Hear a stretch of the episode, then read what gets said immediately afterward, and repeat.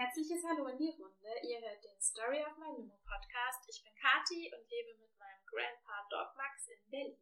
Und hier spreche ich mit tollen Menschen, die euch ihre Geschichten von großen und kleinen Lebenskrisen erzählen.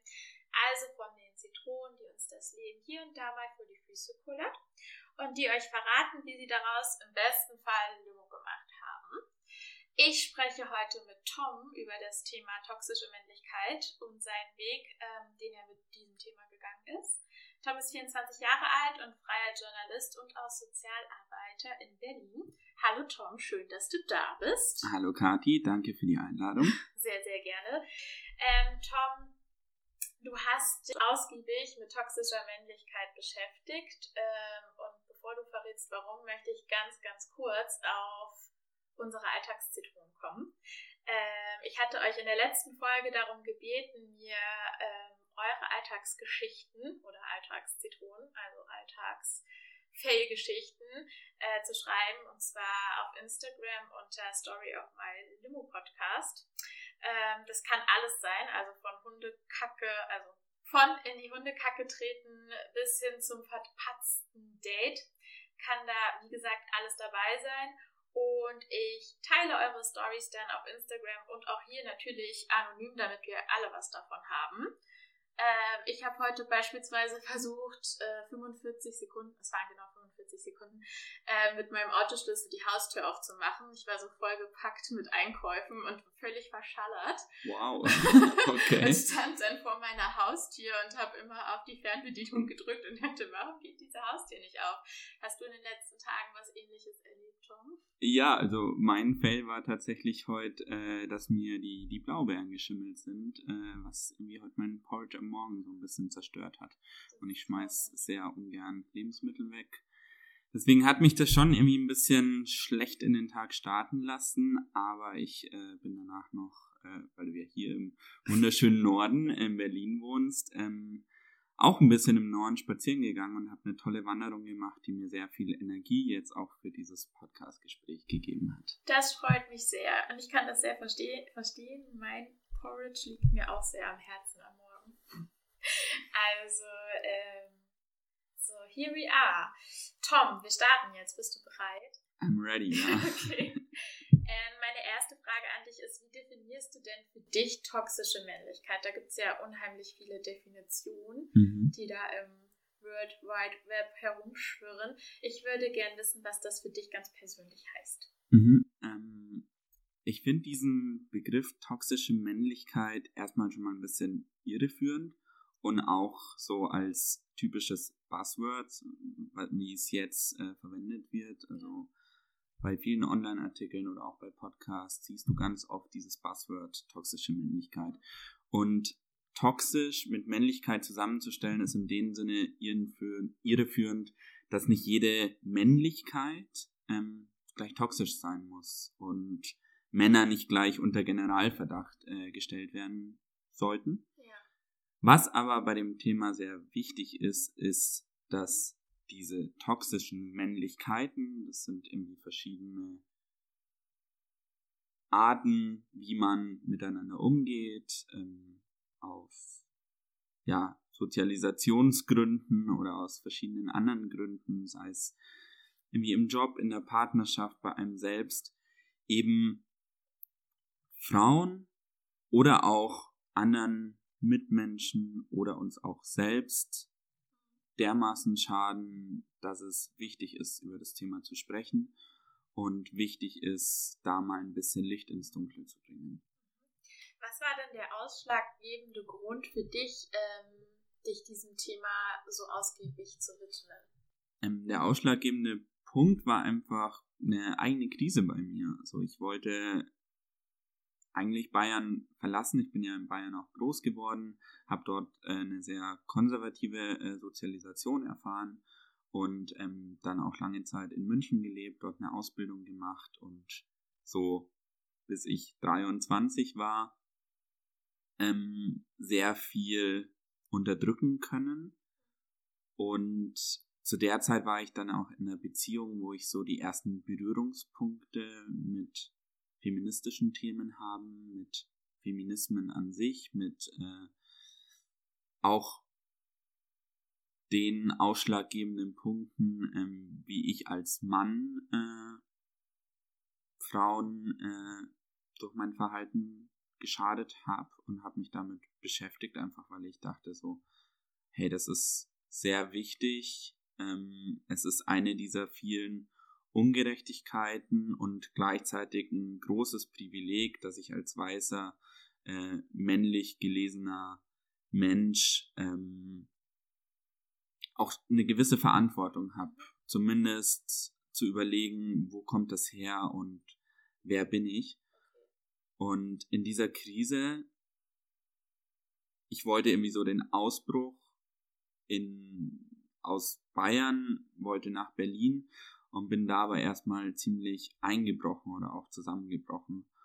Und ähm, ich war erstmal sehr bewegungsunfähig, bis ich irgendwann damit angefangen habe zu überlegen, hey, wo kommt das her? Und auch im Zuge meiner Therapie, die ich aktuell mache, ähm, dann auch mehr Berührung zu meinem eigenen Ich, zu meinem eigenen Verhalten, zu meiner eigenen Sozialisation hatte, um da auch ja neue Erkenntnisse zu gewinnen, gerade auch was mein was mein männliches Verhalten angeht. Mhm. Ähm, was würdest du denn sagen, rückblickend betrachtet, was waren denn die Dinge, die du unterdrückt hast? Das hast du eben so ein bisschen angeschnitten. Ja, kurz gesagt waren es meine Gefühle. Also ich war insbesondere in meiner Pubertät sehr aufgeladen, war sehr wütend ähm, und kann mittlerweile aber auch sagen, dass die Wut nur das Sichtbare war, so die Spitze des Eisberges und dahinter irgendwie auch ein große, großes Gefühl von, von Trauer und auch von, von Scham letztendlich da gewesen ist. Ähm, woran lag das, dass du dich geschämt hast oder auch dann, also wenn wir darüber reden, dass du eine Trauer gespürt hast, ähm, die sich aber an Wut geäußert hat, weißt du oder kannst du für dich jetzt reflektieren, was der Grund dafür war, dass du das quasi unter dem Deckel der Eisbergspitze gehalten hast, also nach unten gedrückt hast sozusagen? Ja, also letztendlich waren es Unsicherheiten. Unsicherheiten auch von ja zugeschriebenen männlichen Verhalten. Ich habe mich nie so wirklich wohlgefühlt in meiner Kindheit, hatte immer auch so das Gefühl, ich muss mich beweisen, sei es in der Schule, sei es beim Eishockey oder sei es auch irgendwie ähm, vor, vor eigentlich Freunden. Ähm, und ich war so ein bisschen, war das jetzt alles? Ist das so mein Leben? Ist das jetzt so vor, vorgestimmt? Und dachte so in der Zeit, als ich dann mein Abitur auch gemacht habe, ja, ich glaube, du solltest mal da ein bisschen Luft woanders schnuppern und gucken, ob es woanders genauso ist was waren dann so die Verhaltensweisen, ähm, die dich ja so frustriert lassen haben? Hast du da ein Beispiel oder weswegen du dann so frustriert warst und auch Lust hattest, was anderes äh, zu erfahren? Ähm, ja, das waren zum Beispiel so Verhalten, dass man klare Hierarchien hatte und äh, dementsprechend auch so Alpha-Tier-Funktionen, äh, sei es in meinem Eishockey-Team oder sei es auch irgendwie wenn man abends äh, noch feiern gegangen ist. Und dass immer so dieses, dieses Thema in der Luft war, ähm, wie erfolgreich ist man mit Frauen. An dem wurde man sehr stark bemessen, wie viele Beziehungen hat man ähm, oder auch One-Night-Stands. Und das ging schon sehr, sehr früh los. Auch wie mit Frauen dort umgegangen wurde, ähm, was aktuell ja immer noch sehr stark in unserer Gesellschaft ist, ähm, wie, wie man gesprochen hat, was man alles für selbstverständlich gehalten hat. Ähm, das hat mich sehr stark irritiert und ich dachte lange Zeit so, ich musste irgendwie mitspielen, habe das aber dann auch doch nicht hinbekommen. Ähm, so wirklich geklappt hat es ehrlich gesagt nicht. Ich war unglücklich damit. Ich war auch unglücklich, so äh, in dem Umfeld zu leben. Das heißt, du hast aber schon anfangs da, auch bevor du das für dich so nachvollziehen konntest oder gemerkt hast, du fühlst dich unwohl, erstmal so ganz automatisch, weil es halt so war, in, dieser, in diesem gesellschaftlichen Konstrukt mitgemacht. Ja, ich würde sagen, ähm, ich wurde sehr still. Also ich dachte am Anfang, ich bin allgemein ein sehr schüchterner Mensch. Äh, irgendwann hat sich das gezeigt, dass ich doch sehr gerne rede und auch sehr viel rede. Ähm, aber ich wurde sehr still, was mir auch heute noch so auffällt, äh, wenn ich dort bin, äh, dass ich oftmals einfach verstumme. Hm. Kannst du einmal ganz beispielhaft beschreiben, wie dein Umgang damals mit Frauen war, bevor du für dich gesagt hast, nee, das sind eigentlich nicht die Schuhe, in denen ich irgendwie laufen will. Was ist das für eine Metapher? Bevor du gemerkt hast, dass du so nicht leben möchtest. Ich glaube, das kann man schlecht generalisieren, also wie der Umgang mit Frauen ist, weil ich ja mit vielen Frauen groß geworden bin, sei es mit meiner Mama, sei es mit meiner Schwester, sei es mit meiner Sandkastenfreundin oder auch mit meiner ersten Beziehung. Kannst du das irgendwie noch mal ein bisschen konkreter nennen? Welche Frauen meinst du und darüber äh, erzählt hast, du hast ja vorhin erzählt, dass ihr abends dann auch ausgegangen seid und es wurde mhm. sich sehr darüber, du warst in einem Freundeskreis, nehme ich an, ja. männlich dominierten Freundeskreis. So. Ja. Genau. Ähm, ich stelle mir das jetzt so vor, um das mal ein bisschen platt zu sagen, dass ihr dann halt abends losgezogen seid, euch getroffen habt und dann ging es irgendwie, wer kommt hier am besten mit den Mädels an. Mhm. Und wenn ich zum Beispiel an meine ähm, Jugend und ja, an meine Jugend in Thüringen zurückdenke, dann hieß das schon so, dass äh, wir Mädels ähm, uns da schon den einen oder anderen Spruch anhören durften. Ähm, sei es, dass wir über unser Aussehen definiert wurden oder auch über unsere Intelligenz und da sehr schnell ähm, ja, abgestempelt wurden in dieser Mädchenkonstellation wieder so. Also irgendwie eine ist die hübsche, aber auch mehr nicht. Die eine ist halt irgendwie schlau, aber halt nicht hübsch genug. Also solche Sachen, dass man da halt sehr, sehr in Schubladen gesteckt wurde. Ähm, um halt so eine Macht de zu demonstrieren, würde ich jetzt im Nachhinein sagen und halt irgendwie cool zu sein. Und ich würde gerne einfach wissen, wie das für dich, wie du das erlebt hast.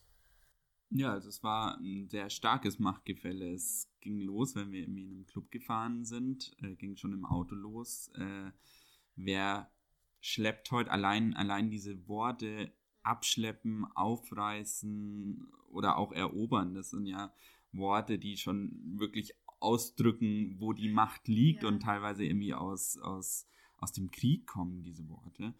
Ähm, und das hat mich schon, schon so schon so schockiert, auch dass das Thema so präsent war. Also man hat irgendwie, wenn man eigentlich feiern gehen wollte und so runterkommen wollte, das war oftmals auch irgendwie nach Eishockey spielen, wo ich einfach nur so tanzen wollte und loslassen konnte, ja. äh, wollte, hat man darüber gesprochen, wie der Abend sein wird und äh, wer am coolsten ist, indem er irgendwie mit ganz vielen Mädels quatscht oder Nummern klar macht, wie man es damals genannt hat, oder auch letztendlich Mädels mit zu sich nach Hause nimmt, ohne wirklich in eine, ja, in eine hierarchiefreie Konversation zu kommen und ja, in den Entdeckermodus zu kommen, also Stück für Stück sich an Menschen anzunähern und nicht für selbstverständlich halten, dass äh,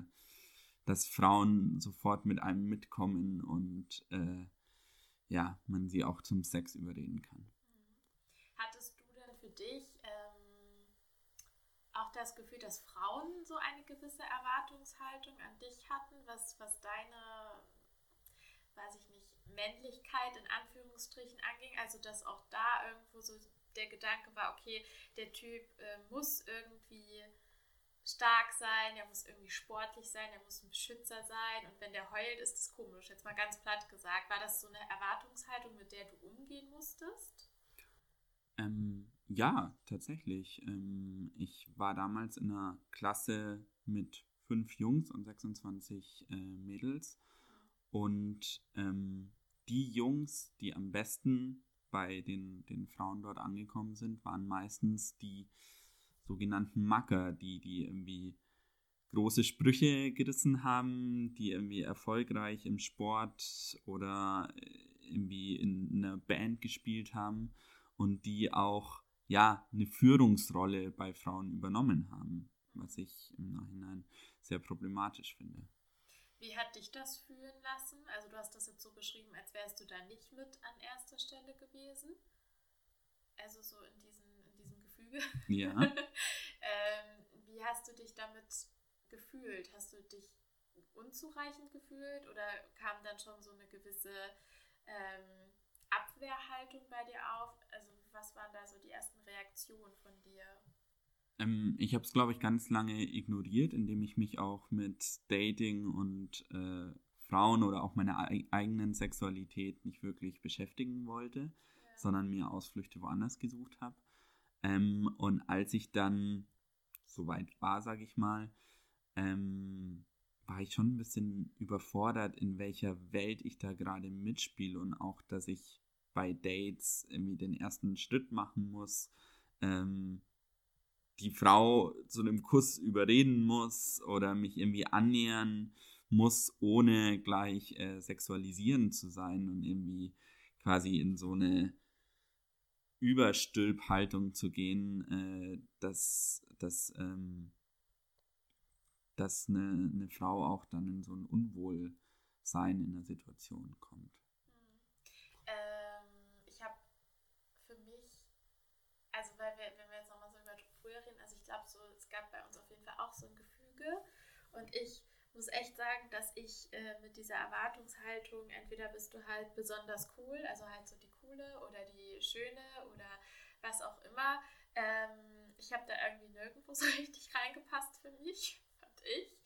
Und ähm, für mich war ganz, ganz krass das Gefühl oder der Gedanke, ich bin halt nicht gut genug. Ich bin halt weder cool genug, noch schön genug, noch schlau genug für, für die Typen da, mit denen wir so abgehangen haben und wollte halt unbedingt gefallen. Und das ist ähm, was, was sich sehr, sehr, sehr, sehr, sehr, sehr lange tatsächlich bei mir getragen hat. Ähm, und wo ich mich auch richtig stark von emanzipieren musste. Wann war denn für dich so der erste Schritt, wo du sagst, ich habe mich von diesen ähm, klischeehaften ähm, Erwartungshaltungen angefangen zu emanzipieren?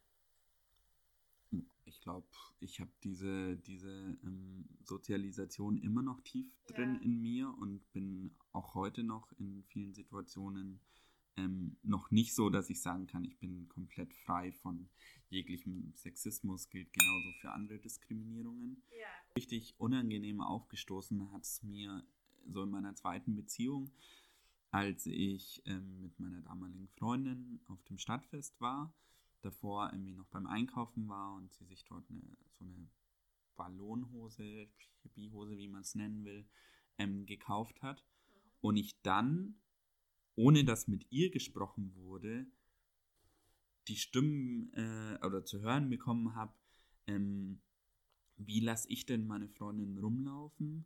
Und es läge in meiner Verantwortung, dass sie sich vernünftig anzieht. Also zuerst mal wurde über dieses Thema sofort geurteilt, wie sie sich anzieht. Und gleichzeitig war ich in der Verantwortung zu entscheiden, was meine Freundin anzuziehen hat. Und das hat mich sehr, sehr stark irritiert. Und da habe ich mich auch dann sehr stark abgegrenzt und ähm, ja, habe mir dann äh, zu zweit mit meiner Freundin einen schönen Abend auf dem Stadtfest gemacht und habe mir lange Zeit einfach gedacht, das ist doch falsch, was ich da, ja, was da so an an Umgang vermittelt wird.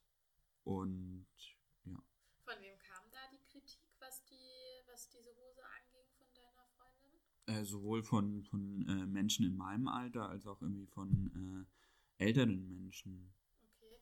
Wie kannst du dir das heute erklären? Ich meine, du musst jetzt nicht das Nonplusultra, aber so für dich, so ganz persönlich, was glaubst du, warum ähm, kommt das, dass Leute, die das ja überhaupt nichts angeht, ähm, erst einmal über deine Freundin urteilen, mit dem, was sie anhat, was vielleicht ein bisschen aus der Reihe fällt. Also, und dann aber auch an dich wiederum ähm, die Forderung stellen, dass du da gefälligst was, was dran ändern sollst oder mit ihr sprechen sollst oder sie im Griff, also so habe ich das jetzt für mich mhm. interpretiert, sie, sie, quasi im Griff haben. Was mhm. meinst du, wie kannst du das erklären, dass das so passiert?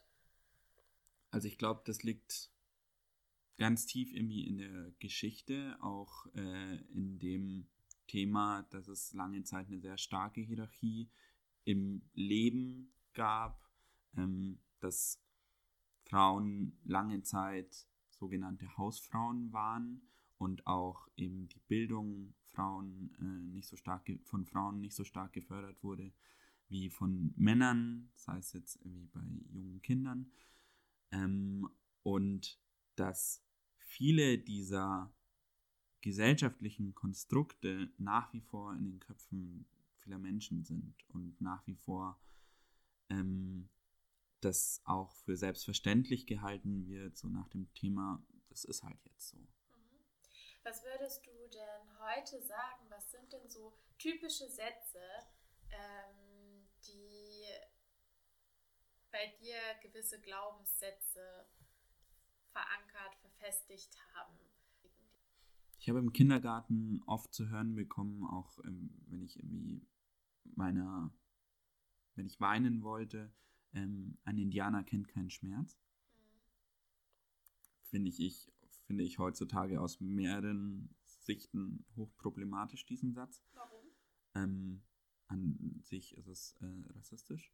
Und ähm, auch Leuten oder insbesondere Jungs so im Kindergartenalter, sag ich mal drei bis sechs Jahren, zu sagen, sie sollen ihre Emotionen unterdrücken. Und es ist doch gut, wenn man seinen Schmerz nicht zeigt, sondern auf stark macht und tapfer ist, ähm, finde ich hochproblematisch für das Heranwachsen der jungen Kinder, weil das oft zu so einem Unverständnis führt und äh, sich dieses, diese, dieses Unterdrücken von Emotionen sich etabliert und ähm, man es dann, glaube ich, schwieriger wieder wegbekommt oder besser gesagt, es später schwieriger hat, Emotionen zuzulassen, Empathie zuzulassen und auch, ja, Mitgefühl zu zeigen.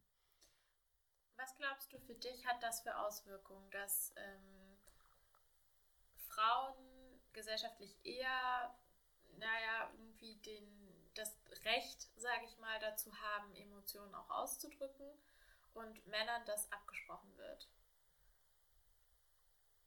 Also nur ganz persönlich für dich gesprochen, es soll jetzt kein allgemeines hm, no. Fachgespräch werden. So für dich, was denkst du, was sind deine Gedanken dazu? Kannst du bitte die Frage nochmal wiederholen?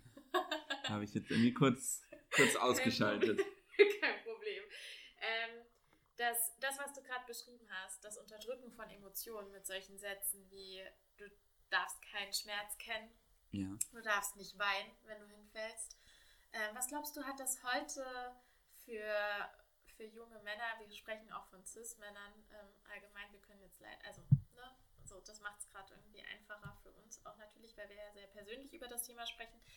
Ähm, was würdest du sagen, was hat das für Auswirkungen heute? So, was sind deine Gedanken dazu? Womit haben dann irgendwie junge Menschen zu kämpfen, wenn sie niemals den Zugang zu ihren Emotionen erlernen durften?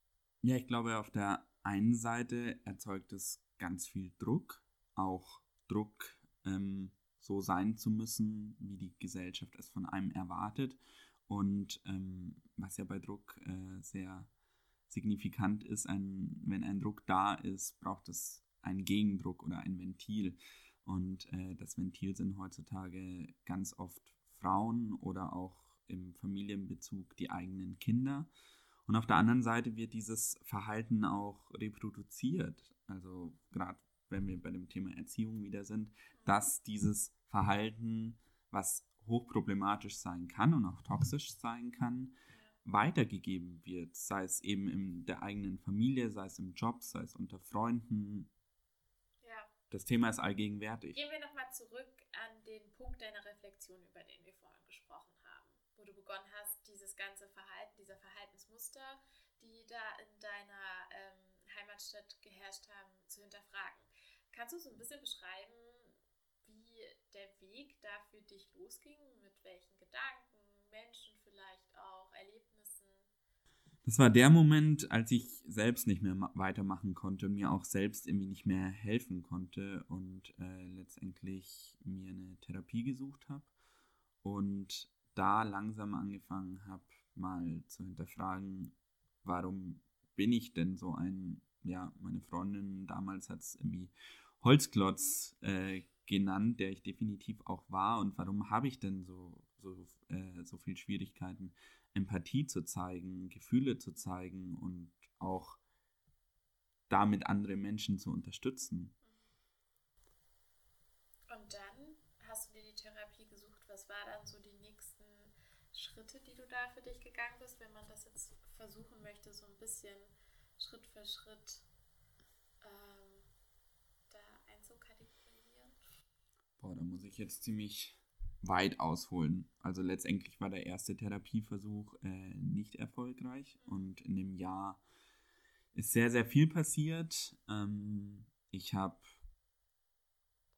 in der Zeit so ganz oft die Flucht nach außen gesucht, war viel im Ausland unterwegs, ähm, war in anderen Städten, auch aufgrund irgendwie von journalistischen Praktika, ähm, war auf sieben Festivals, ähm, habe meine Beziehung damals hinterfragt und im September sie auch beendet und ähm, Wann hattest du dann so diesen Point of No Return, also quasi, du hattest vorhin sogar von einem Zusammenbruch gesprochen. Darf ich fragen, wie das aussah? Ja, äh, der Point of No Return war ähm, kurz vor meinem Geburtstag, äh, meinem 23. Geburtstag, als ich ja in Berlin, ich war damals zwei Monate in Berlin und hatte eine Geschichte, die mich auch äh, mental sehr gefordert hat, ähm, damals aufzuschreiben, aus journalistischer Sicht. Und bin nicht mehr aus meinem Bett gekommen, weil mich das wie ein Magnet wie an sich gefesselt hat und ich auch dachte, so draußen ist es nur noch schlimmer. Ich kann ja Netflix gucken, es interessiert sich sowieso keiner äh, dafür, ähm, ob ich jetzt Netflix gucke oder nicht. So, ich kann mich von meiner ganzen Produktivitätsdenken, von meinem ganzen, ich muss erfolgreich sein und ich muss jetzt irgendwie mich als Journalist etablieren, kann ich mich mal einen Moment komplett frei machen. Und dieses Freimachen hat aber letztendlich dazu geführt, dass es ganz viel im Kopf und im Herzen auch ausgelöst hat. Sah dann letztendlich so aus, dass ich schon eigentlich am Bahnhof stand, auf dem Weg nach München und mich auch irgendwie gefreut habe, ähm, dort meine Eltern zu sehen und meinen Geburtstag mit ihnen zu feiern und dachte, hey, du musst irgendwas ändern und so kann es nicht weitergehen. Ich hatte zu der Zeit Schlafprobleme. Ich ähm, habe mich sehr distanziert gefühlt, auch ähm, so von meinem Umfeld, war auch selber nicht mehr viel in der Lage, das zu pflegen und dachte mir, ich brauche Hilfe von außen und es wäre am besten, irgendwie das mit einer Therapie ähm, anzugehen. Mhm. Ähm, hattest du denn da schon irgendwie die Werkzeuge, sag ich mal, um deine Gefühle auszudrücken oder war dir das an dem Punkt auch irgendwie noch völlig fremd? Das war mir total fremd. Also ich hatte keinerlei Werkzeuge, ich war nur einfach leer im Kopf und es hat aber dauernd so mit Grübele Grübeleien in meinem Kopf gerattert und ich war letztendlich regungslos, bewegungsunfähig. Mhm. Hast du denn ähm, während deiner Therapie und während der Auseinandersetzung mit dir selbst, das ist ja jetzt auch nicht nur das Thema toxische Männlichkeit, sondern da kommt ja viel zusammen, so ist es ja meistens. Ähm, was hat dir denn oder wie hast du dann gemerkt oder wie war das für dich, dass, dass du Schritt für Schritt so einen Zugang zu dir selbst findest, beispielsweise zu deinen Emotionen? Kannst du das beschreiben? Hm, letztendlich habe ich das eine ganze Zeit lang gar nicht gemerkt. Also mein erster Therapieversuch ist gescheitert. Gescheitert ist auch ähm, so das, was 2019 alles so noch passiert ist an emotionalen Chaos. Ja. Und ähm, der Neustart Januar 2020 hat ganz viel geschaffen an Stabilität. Ich habe eine neue Therapie begonnen und hatte auch andere Inseln. Also ich habe mit dem Theaterspielen begonnen. ich habe mich so ein bisschen losgelöst von dem Journalismus und habe äh, die ersten Schritte als Einzelverhelfer in der sozialen Arbeit gemacht und ähm, habe tatsächlich auch so Strukturen in meinem Leben integriert, wie regelmäßig schwimmen zu gehen, um schon mal so Anreiz zu haben, überhaupt aufzustehen, Dinge zu haben, auf die ich mich freue und nicht mehr in diese Resignation zu kommen, weil letztendlich, meine Therapeutin hat es mal treffend formuliert, wenn ich im Bett lege und Netflix gucke, passiert mir nichts. Aber letztendlich passiert auch nichts. Ja. Meinst du, also das ist das, was ich so raushöre, korrigiere mich, wenn ich das jetzt äh, viel zu flapsig ausdrücke, aber ähm, du hast auch angefangen zu resignieren, weil da so viele Erwartungshaltungen in deinem Kopf rumgeschwirrt sind, die einfach zu so einem riesigen Ball geworden sind, der dich einfach überrollt hat und dann dachte ich, nee, ich bleibe jetzt einfach im Bett, weil alles andere, was hier, was ich hier irgendwie schaffen und erwarten und wie ich sein soll und das ist mir zu viel, war das so ein bisschen das, um das mal versuchen, so kompakt irgendwie zusammenzufassen, auch wenn es das natürlich nicht komplett, also das hat viele Facetten, aber damit man jetzt so einen Eindruck bekommt. Das ist eine sehr schöne Metapher, genau so war es. Ja. Also auch der Erwartungsdruck von außen, aber auch von innen an mir selbst, so ich hatte Existenzängste, ich wusste nicht, ich hatte aber gleichzeitig keine Energie mehr, um ja im Journalismus ähm, noch viel zu investieren, sei es im Praktika, sei es jetzt irgendwie auf dem Weg zum Volontariat. Und es war letztendlich dieser Ball, der mich überrollt hat. Ja. ja. Was sind das so für Erwartungshaltungen, damit wir die nochmal so ein bisschen vielleicht aufklastern können? Also ähm, wenn wir jetzt zum Beispiel über Journalismus sprechen, dann würde ich jetzt sehen, okay, dann ist so dieser Satz im Kopf, ähm, du musst erfolgreich sein, du musst das packen. Waren da noch andere Sätze, die in bestimmten Lebensbereichen in deinem Kopf sich manifestiert hatten?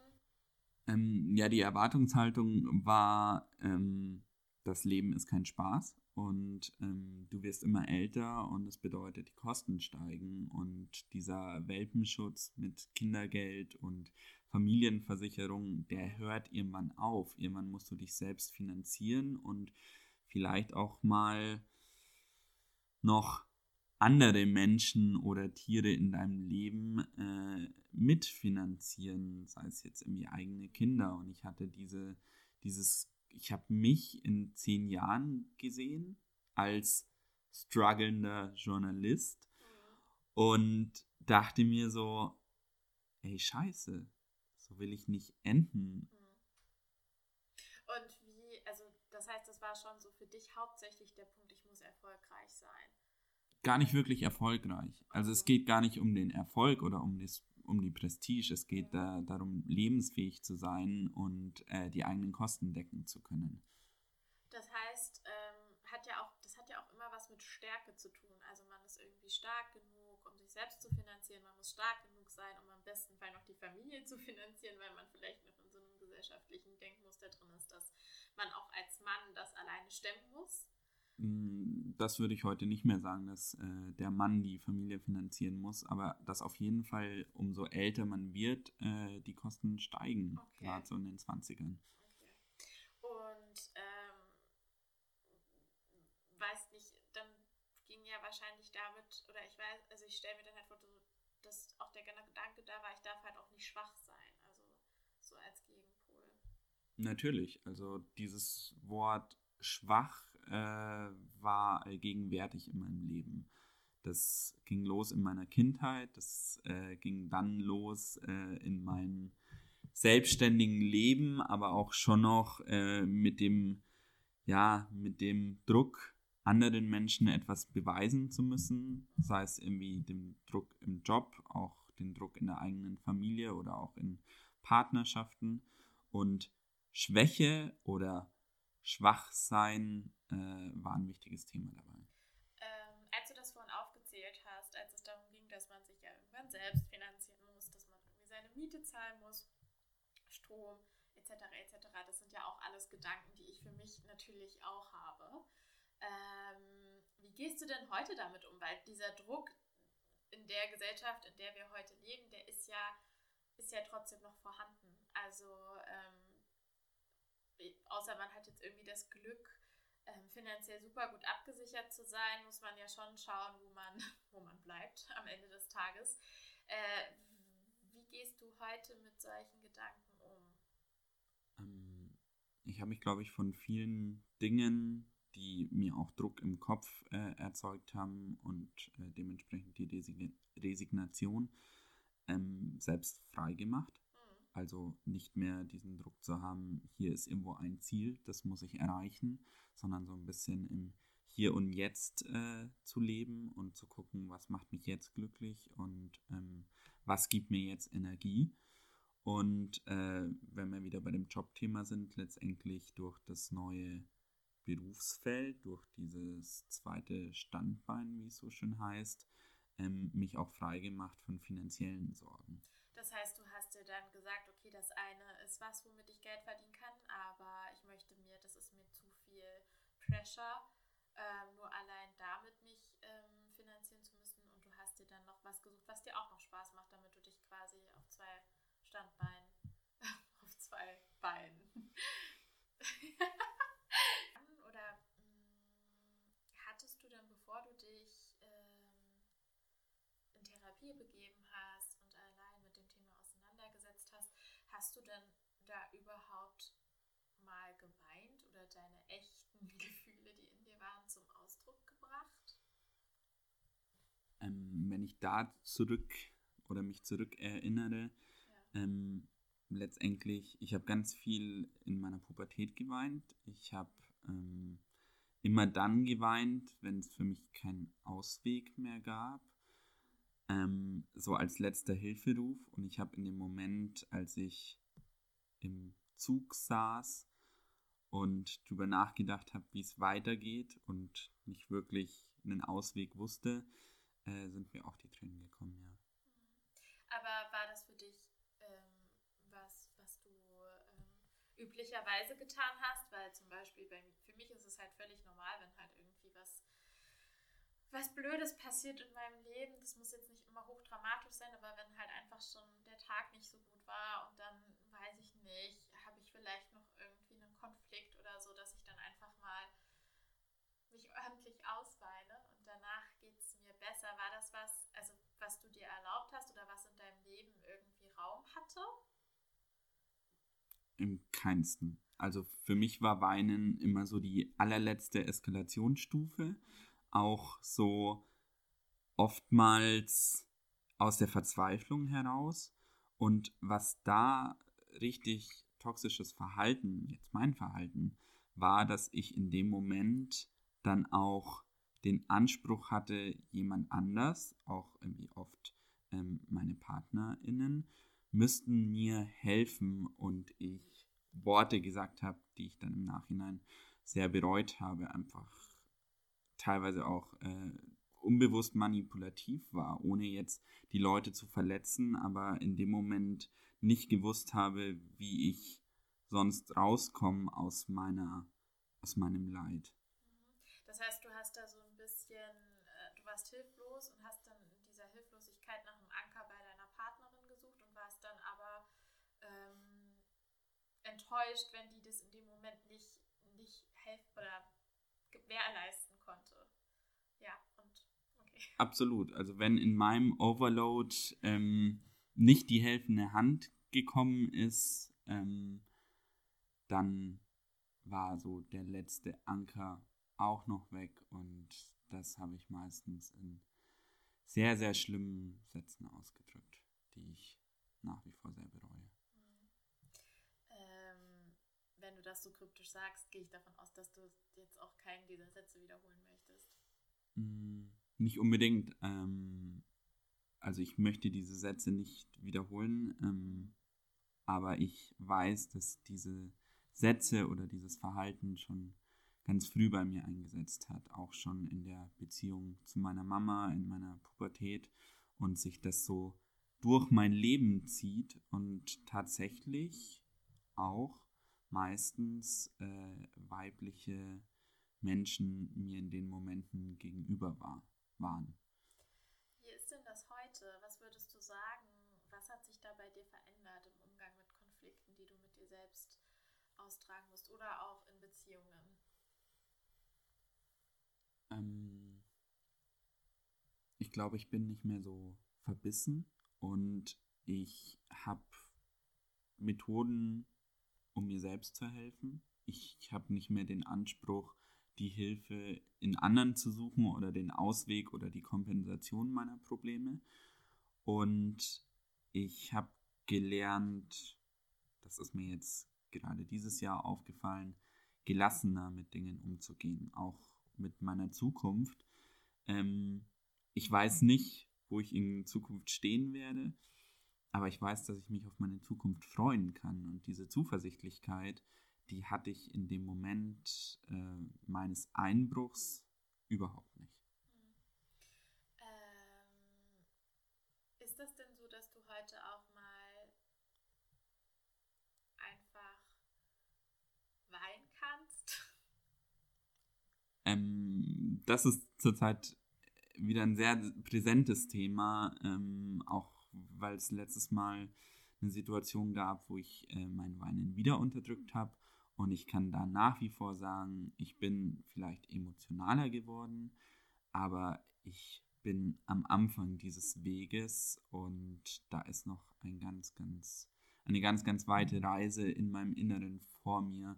Dementsprechend äh, kann ich auch heute noch nicht mein Weinen zulassen, weil es nach wie vor sehr negativ konnotiert ist und nicht diese heilsame Wirkung hat, von denen viele meiner auch Freundinnen äh, mir erzählt haben oder auch Freunden so im Freundeskreis. Hast du dann ähm, irgendwann angefangen, deine Emotionen zu artikulieren, als du dich äh, mehr mit denen auch auseinandergesetzt hast gegenüber den deinen Mitmenschen? Ähm, ja, die, die Artikulation war anfangs ähm, sehr fordernd und sehr anmaßend. Und irgendwann auch so im Zuge mit dem Thema gewaltfreie Kommunikation habe ich ja versucht mehr mit meinen äh, über meine Bedürfnisse zu sprechen und nicht über die äh, Forderungen in meinem Kopf, äh, wie andere diese Bedürfnisse äh, zu erfüllen haben. Ja. Und habe da auch mehr Gelassenheit drin gespürt, auch mehr ja, Teamwork, auch im Streiten, in der Partnerschaft, wo es ja letztendlich nicht darum geht, äh, sich anzufeinden, sondern gemeinsam eine Lösung oder einen Kompromiss für auftretende Probleme zu finden. Wie waren denn da so die Reaktionen von den Menschen, denen gegenüber du dich dann auch geöffnet hast und auch anders kommuniziert hast, als sie das vielleicht von dir kannten? Ähm, die waren sehr unterschiedlich. Ähm, muss ich jetzt mal sehr nachdenken. Die Reaktionen.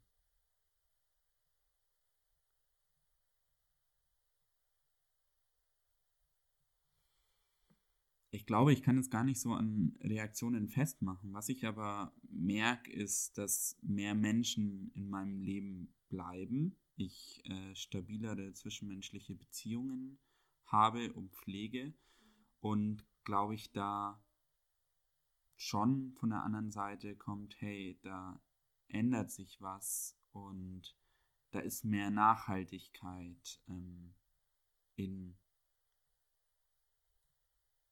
in allem in Freundschaften, in beruflichen Beziehungen, in Partnerschaften. Da ist da ist mehr fasse ich das am besten in Worte? Ich glaube mehr, mehr Verlässlichkeit, dass ich an mir arbeite und auch an meinem Verhalten arbeite. Mhm. Ich finde, das sind ähm, wunderbare Schlussworte für diese Folge. Ich habe nur noch eine letzte Frage an dich. Ähm, du hast es vorhin schon gesagt, du bist noch auf einem Weg. Das ist auch okay. Ich glaube, wir sind immer irgendwie, also so, ich glaube, so ein Ziel gibt es da eigentlich nicht und das ist auch völlig in Ordnung. Aber was würdest du denn sagen, seitdem du dich jetzt mit dir und deinen Emotionen äh, auseinandersetzt und auch von gewissen Erwartungshaltungen Stück für Stück befreist, was würdest du sagen, ist so das äh, Limonadige für dich aus dieser ganzen Geschichte in der Auseinandersetzung mit dir selbst? Ähm, Ja, die Limo sind tatsächlich äh, mein, mein Umfeld, mein sehr stabiles Umfeld, meine sogenannten Inseln. Ähm, auch so die Auseinandersetzung mit mir selbst. Ich habe mich, ich habe gelernt, mich mehr selbst wertzuschätzen und auch mir selbst mehr Mitgefühl äh, gegenüberzubringen. Ich war lange, sehr, lange Zeit sehr unfair zu mir und habe da auch immer noch äh, die ein oder anderen Momente, wo ich es immer noch tue. Ähm, und ich habe gelernt, ähm, eben gelassener zu sein und was sich so aus Selbstreflexionsübungen, ich schreibe sogenannte Morgenseiten, das bedeutet ähm, jeden Tag eine halbe Stunde, bevor man aufsteht, erstmal so seinen Kopf frei zu machen von den Gedanken, die man hat. Ähm, da, das fällt mir jetzt auch in diesem Monat auf, im Januar, vor dem ich eigentlich sehr viel Angst hatte, gerade in so Lockdown-Zeiten auch Angst hatte, dass sich der Januar 2019 wiederholen könnte. Aber ich merke, ich bin kreativer geworden. Und zwar, weil ich Kreativität nicht mehr am Erfolg bemesse oder auch am monetären Erfolg. Lange Zeit war auch einer meiner Glaubenssätze, Kunst ist brotlos, sondern einfach, weil es mir sehr viel Energie gibt, um meinen Alltag glücklich zu bewältigen, zuversichtlich zu sein und Dinge auszuprobieren, aber gleichzeitig auch einen stabilen Job, ein stabiles Wohnumfeld habe und vor allem äh, stabile zwischenmenschliche Beziehungen in meinem Leben. Tom, ich danke dir ganz doll für deine Offenheit, für deine Zeit. Ähm, ich finde deine Gedanken äußerst spannend und ähm, sage mit diesen Worten Tschüss. Ich danke dir auch, Kathi. Ciao.